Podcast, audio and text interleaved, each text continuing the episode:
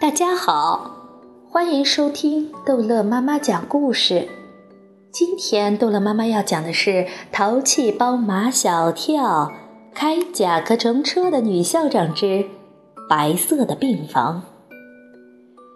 正是堵车的时候，红色的甲壳虫车在长长的车流中缓缓而行。这么慢，真的像甲壳虫在地上爬一样。我们什么时候才能到医院呀？马小跳说：“应该发明一样这种汽车，在车顶上安一个隐形的螺旋桨，遇到堵车或者遇到障碍物时，转动螺旋桨，汽车就离地飞跃过去。”为了打发这段堵车的时光，欧阳校长让他们每人讲一段与秦老师之间发生的故事。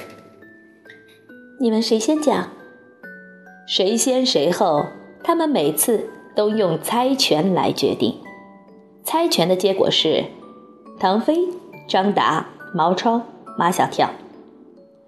唐飞说：“秦老师做的番茄鸡蛋面，那是相当的好吃。”你怎么一开口就是吃啊？毛超打断唐飞的话：“欧阳校长让你讲你和秦老师之间发生的故事。”番茄鸡蛋面里就包含了我和秦老师的故事。唐飞对毛超老是打断他的话，表现出极其不满。那还是我读一年级的时候，秦老师到我家去家访，我爸我妈忙生意，很晚了还没回家。那时我家还没有保姆，我饿了，秦老师到厨房里给我做了一碗番茄鸡蛋面。红彤彤的一大碗，味道那个鲜呀！嗯啊啊！唐飞口水都要流出来了。欧阳校长禁不住的笑了起来。吃完面了，又等了好久，我爸我妈还是没回家，我困了。秦老师给我洗了澡，呃，等我上床睡着了，才饿着肚子离开了我们家。接下来该张达讲了。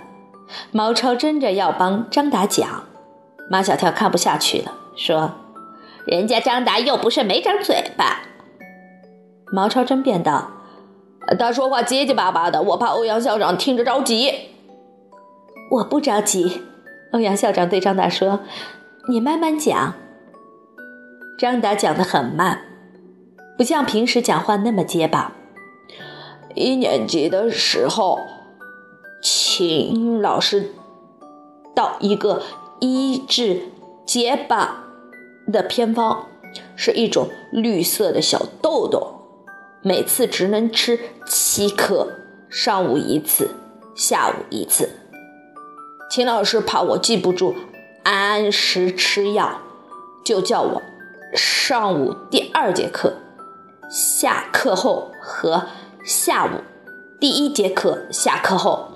去他的办公室，他要看看，看着我把七颗绿色的小豆豆吃下去。我要讲的这个故事也是发生在一年级的时候。毛超绘声绘色的讲道：“那是一个阴雨绵绵的下午，都是春天了，可是天气还是那么冷。知道这是什么吗？”这叫倒春寒。唐飞听得不耐烦：“毛超教你讲故事，你讲这么多废话干什么？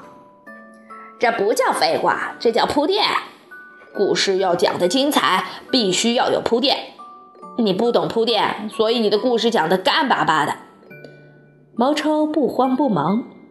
我们的放学队伍在过马路的时候，突然一辆自行车向我们冲过来。骑自行车的人想刹车，可是地上有雨水，特别滑，想刹都刹不住，眼看着就要撞着我了。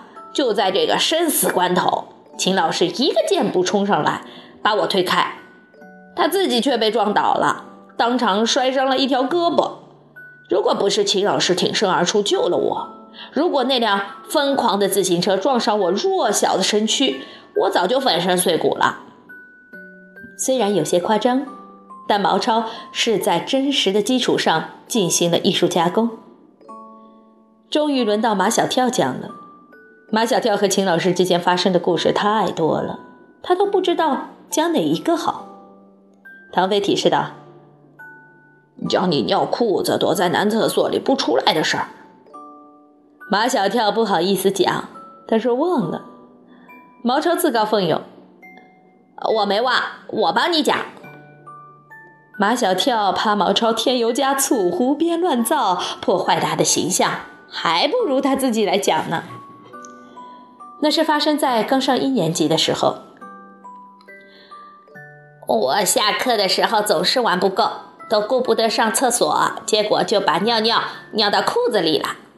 我躲进男厕所里，上课了也不敢出来。秦老师来找，他在男厕所外面叫我出来。我那时想，我一辈子也不会出来的。秦老师说：“你再不给我出来，我就要进来了。”我想，女的不能进男厕所。所以还是不出来。秦老师真的进来了，我一下子哭了。我求秦老师为我保密，不要把我尿裤子的事情告诉别人。秦老师答应了，他把我带到办公室里，脱下我的湿裤子，用一条干毛巾裹住我的光屁股。放学了，秦老师用一件毛衣遮住我的光屁股，把我背回了家。欧阳校长一边听一边笑。他问马小跳：“既然秦老师都为你保密了，为什么还是有人知道了？”“嗯，只有他们几个知道。”马小跳说的是唐飞、毛超和张达，他们都是我的好朋友，好朋友之间是没有秘密的。四个人讲的都是一年级的故事，留在他们记忆里的都是秦老师的好。一个一心扑在孩子们身上的好老师形象，也在欧阳校长的心中建立起来了。而秦老师对这几个孩子的偏见，乃至很多过激的做法，都是因为爱。他是真心的爱这几个孩子，只是传统的教育思想和方法对他来说已经根深蒂固。面对这几个孩子天性的学生，他实在无能为力。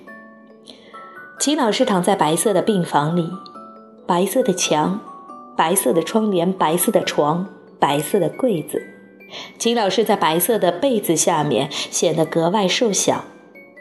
秦老师正在输液，他的脸色苍白，伸在被子外面贴着胶布的手也是苍白的，而那双锐利的如探照灯一样的眼睛，现在也显得黯淡无神。触景生情，马小跳心里酸酸的，有想哭又哭不出来的感觉。秦老师，秦老师艰难地探起身来，他的眼神里有着无限的温柔，他的说话的声音也是温柔的。来，到我这边来。秦老师没想到这几个平时他批评最多的孩子会到医院里来看他。而他住进医院后，不放心的也是这几个孩子。他无时无刻的不再担心，他不在学校的日子里，这几个孩子不安分，会不会又闯祸？谢谢你，欧阳，谢谢你把他们带来，看着他们都好好的，我就放心了。不是我要带他们来的，是他们自己要来的。欧阳校长说。今天上午，马小跳到我办公室来打听你住哪家医院。我本来打算今天下午来，就顺便把他们带来了。预备！随着马小跳的口令，四个男孩子都在掏自己的书包。欧阳校长和秦老师都不知道他们要干什么。送！马小跳送的是跳跳娃，这是我爸爸照我的样子设计的玩具。还得过呃世界玩具博览会的金奖呢。